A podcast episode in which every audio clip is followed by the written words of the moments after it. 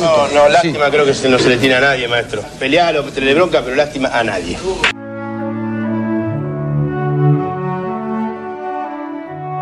Lástima a nadie, maestro. Literatura, historia y política de la pelota. Somos el fútbol como fenómeno cultural. Somos esquina, garrapiñada y tablón.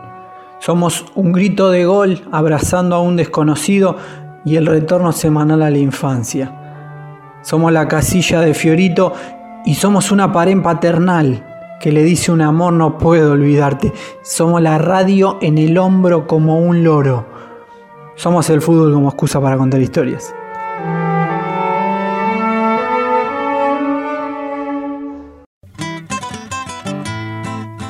Palmo tocándola para Redondo, Redondo para Maradona, Maradona para Redondo, Redondo para Cani para Redondo, Redondo para Maradona, Maradona en la media luna, tiró, gol, gol,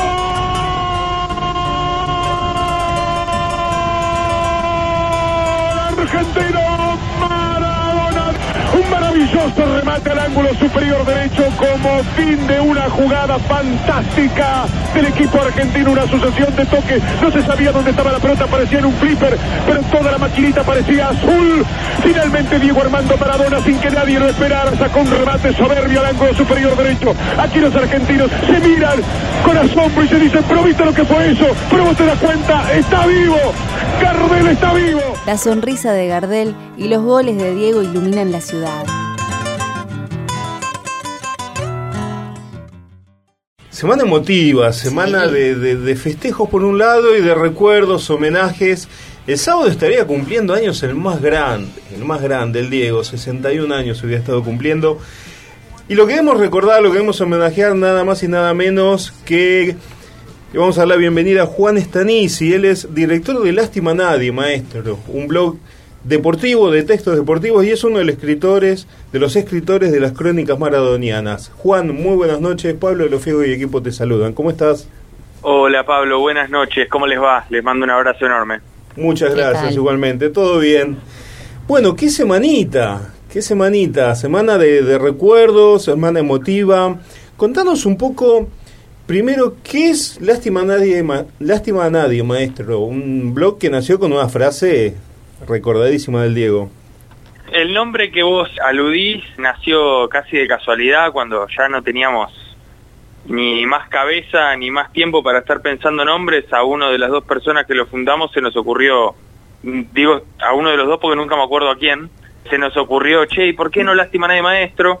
Y uno de los dos dijo, pero me parece un nombre medio largo, como que no iba, y como no hubo otro, terminó quedando y creo que fue uno de los mayores aciertos que podríamos haber tenido, porque Sí. la verdad que cual. es una de las mejores frases del Diego y aparte, más allá de su significado en el momento a, a José Sanfilippo, yo creo que es una frase que se la puede resignificar de muchísimas maneras. Exacto. Y como eh, volviendo a la pregunta, Nadie surge en 2017, pero más como una idea más cercana al hobby, éramos dos escritores pero de poesía, que pensábamos armar un blog para poner algunos textos sobre fútbol porque nos gustaba mucho el fútbol. Y el propio blog, de alguna manera, siempre digo, nos fue llevando a nosotros a una demanda y a una manera de escribir y de mirar el deporte que por suerte caló en determinadas personas y hubo muchos lectores desde un principio. Y eso fue generando lo que hoy en día es Lástima Nadie, que es un portal que publicamos prácticamente a diario, eh, con una mirada más cercana a la literatura o a la cultura o a la política o a la historia del deporte, en muchos casos utilizando el deporte para como excusa para poder hablar de otras cosas. Bien, sí, la verdad que estuve leyendo los textos y es un blog muy, muy interesante y eso es eh, lo que le da el paso siguiente, el nacimiento a las crónicas maradonianas o ya tenían algo de las crónicas antes de Lástima Nadie Maestro.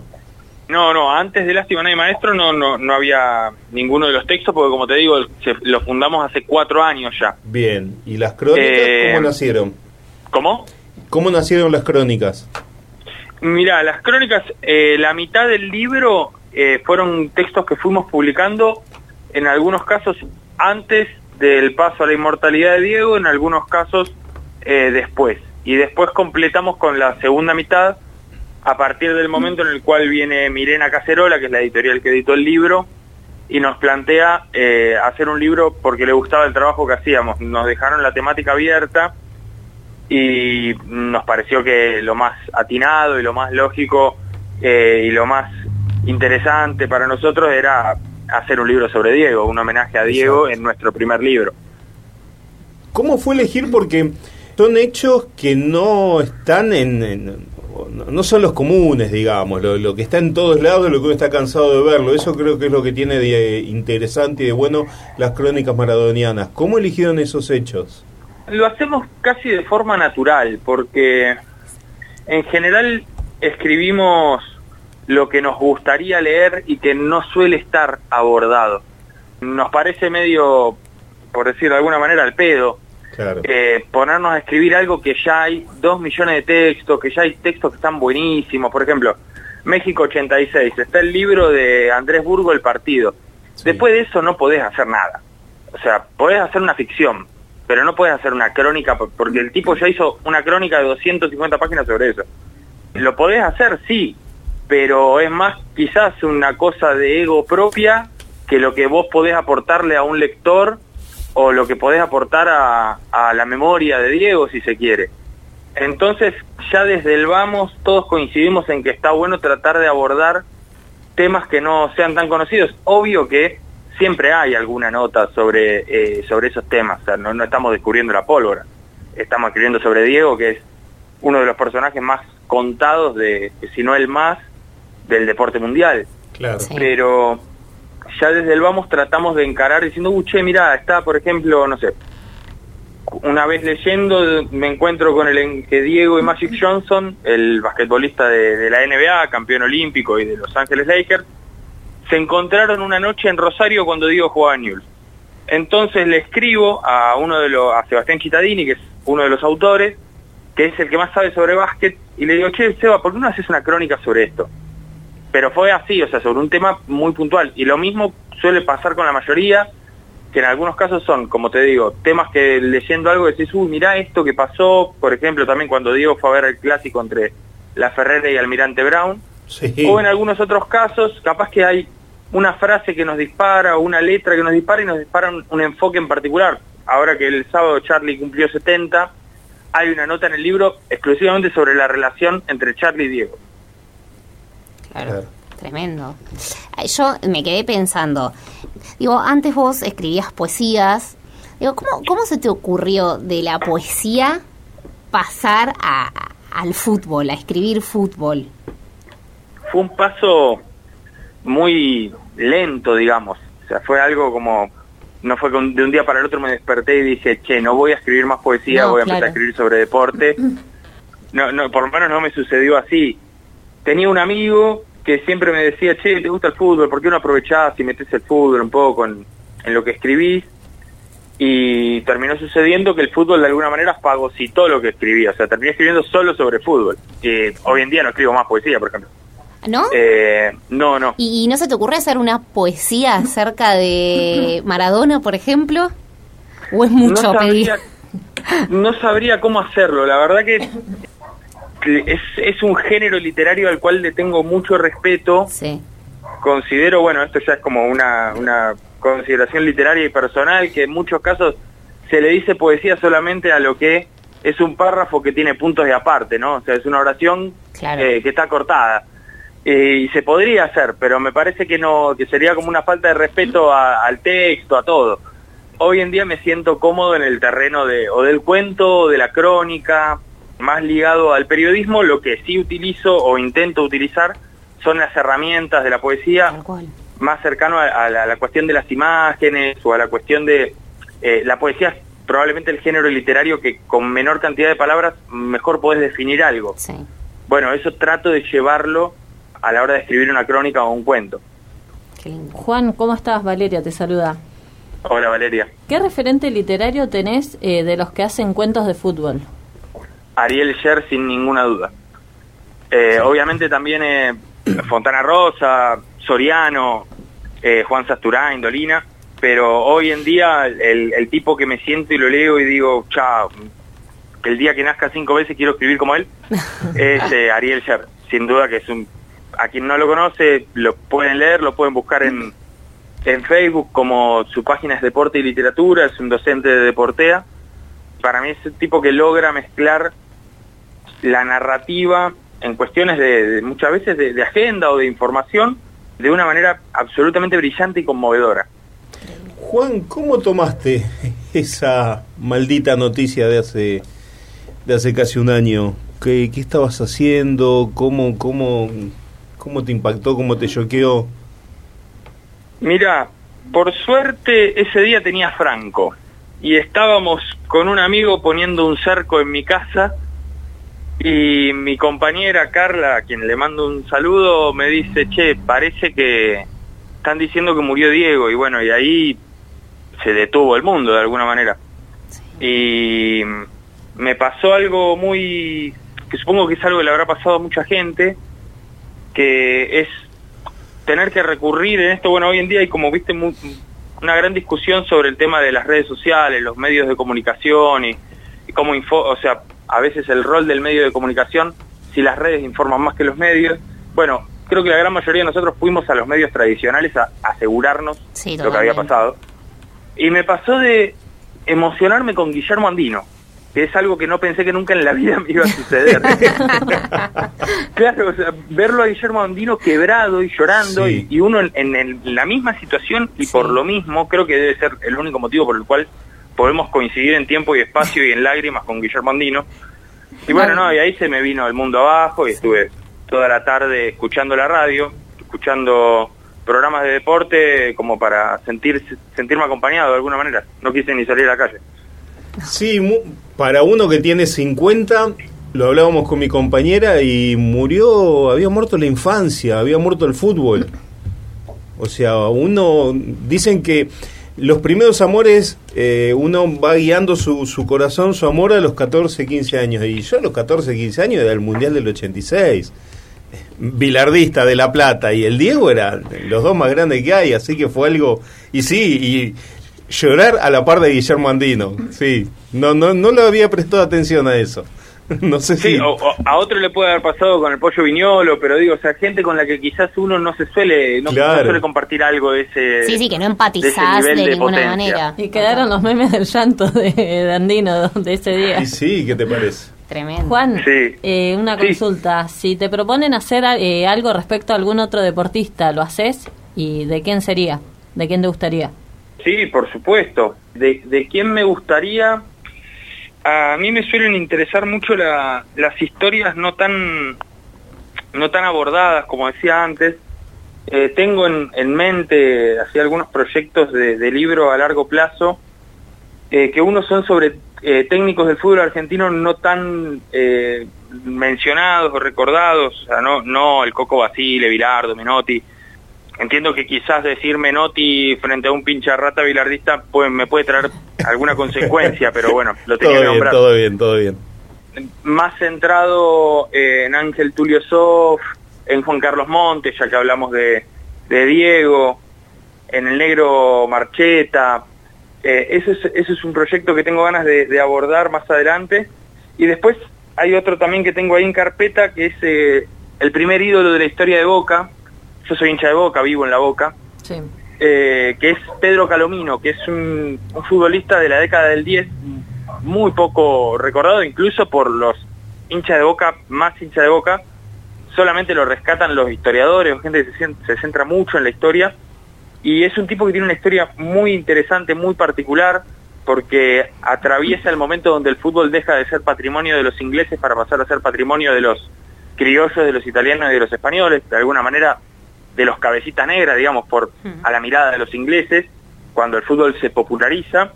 Y bueno, y, y- y tiene algunas eh, reminiscencias con lo que va a ser la historia después, tanto de Boca como del barrio, porque él no se llamaba Pedro Calomino, se llamaba Pedro Bleo Furnol, y se cambia su nombre por, eh, por el nombre de su familia adoptiva. Mismo, lo mismo que Quinquela y lo mismo de Carlos Tevez. Y es el primer jugador, eh, el primer puntero derecho a la manera de René Houseman o de Corbata. Y tiene la misma historia de bares, de gambetas eh, extrañas dentro y fuera de la cancha. Así que bueno, ese sería un personaje que, que tengo muchas ganas de abordarlo en una biografía. Me, me, quedé pensando en lo de los técnicos. Uno que tiene unos años, sí, Tulio Sof, un gran técnico y no tuvo el renombre y, el respaldo o la, el, reconocimiento, mejor dicho, que merecía haber tenido.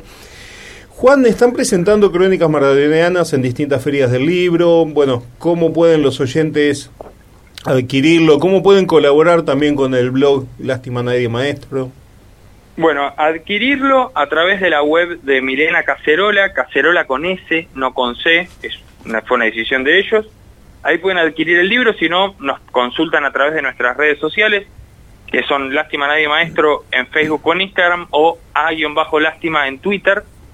Y si quieren colaborar con esta noble causa, pueden hacerlo a través de la suscripción, es una suscripción mensual de 200 pesos, que la pueden encontrar en nuestra página que es lastimanademaestro.com y ahí se suscriben. Y lo que van a tener es de manera gratuita, nosotros hacemos eh, cada dos meses revistas digitales con textos originales que van solo a las revistas y son exclusivas para los suscriptores, aparte mandamos un mail semanal tipo newsletter contando alguna historia que tampoco suele ir a la página. Eh, en el caso del libro para quienes estén suscriptos va con algunas postales con los dibujos que están adentro del libro y la impresión de la tapa tipo póster, así que nada, tratamos como de generar ahí como una suerte de, intercambio para quienes no, nos bancan, digamos. Buenísimo. Juan, muchísimas, muchísimas gracias, la verdad muy, muy linda nota y bueno, en esta semana recordar un poco al Diego, nada más y nada menos con uno de los autores de de las crónicas maradonianas. Te mando un abrazo grande. Muchísimas gracias a ustedes y bueno, lo recordaremos un poco con alegría, un poco con tristeza, ¿no? Es Así una manera es. de estar vivos también. Sí, Les mando un abrazo y bueno, gracias de nuevo. No, por favor, gracias a vos.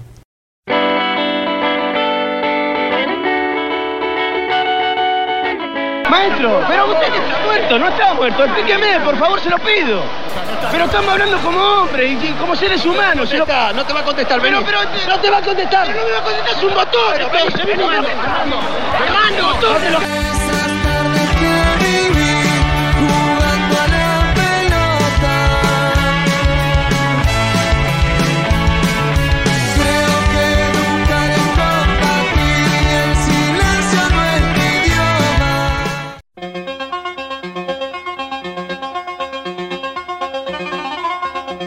Una foto con el campeón de Juan Stanisi. Cuando Diego Armando Maradona fue presentado como técnico de Gimnasia de La Plata, le pidieron que comparara la situación del equipo con un boxeador.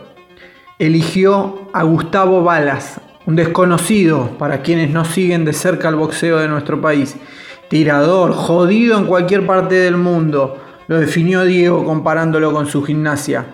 La relación, aunque fue breve, había empezado 40 años antes. El sábado 3 de noviembre de 1979, Gustavo Mandrake Balas enfrentaba a Benigno Santos Falucho Laciar, ambos cordobeses. Diego, de 19 años recién cumplidos, fue hasta Luna Park a ver la pelea. Todavía jugaban Argentino Junior. Un año antes había quedado afuera del Mundial 78, aunque ese mismo 1979 lo catapultó a la fama mundial con el título en Japón con la selección juvenil dirigida por César Luis Menotti. Balas estaba en el vestuario concentrado en la pelea contra Falucho Laciar cuando golpearon la puerta. Era Jorge Sitterspiller, representante de Maradona. Diego quiere sacarse una foto con vos, le dijo al boxeador de Villa María. Era yo el que le tenía que pedir permiso. Recordó años más tarde Balas que ganó la pelea ese día. Mandrake todavía tiene la foto que salió en el gráfico colgada en la casa.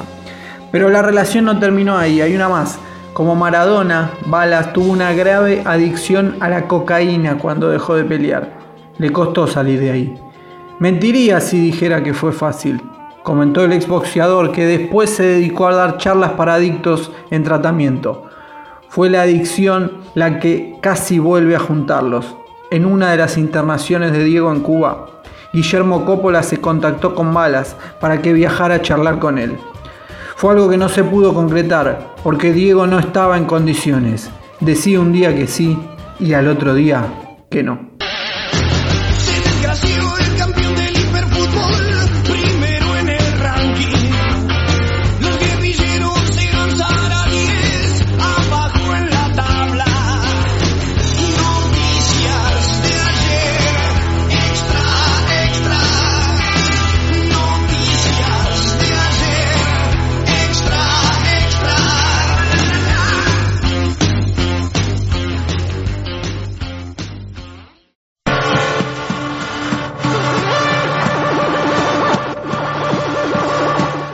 De manos que me aplauden.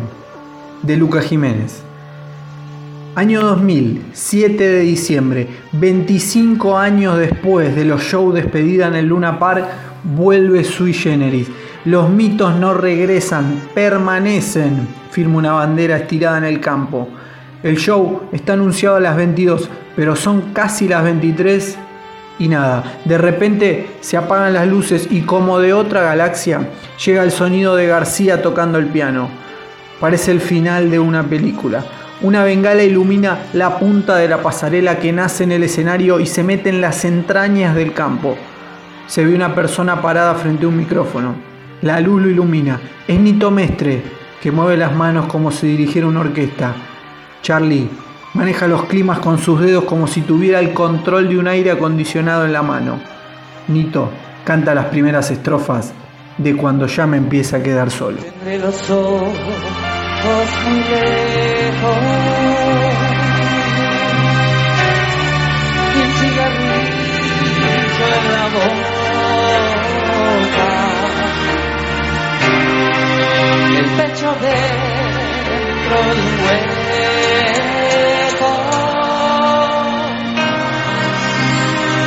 Una gata medio loca.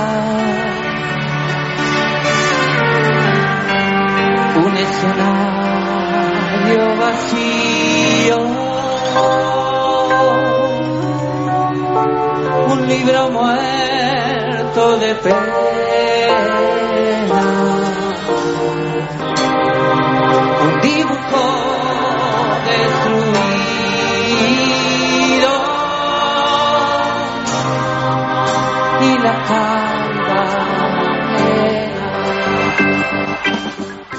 Nunca me voy a olvidar de nuestras charlas. Siempre me alucinó tu humildad y tu capacidad de ver las jugadas antes que todos. Espero que estés en el Club de los 27 con Kurt Cobain, Brian John y gente buena. Espérame ahí, invita a la casa. No te equivoques con el paraíso. Rock and roll, fierita. Say no more. I love you. Charlie García, carta de despedida a Diego Armando Maradona. Hola, soy Juan Domingo Perón. Lástima a nadie, maestro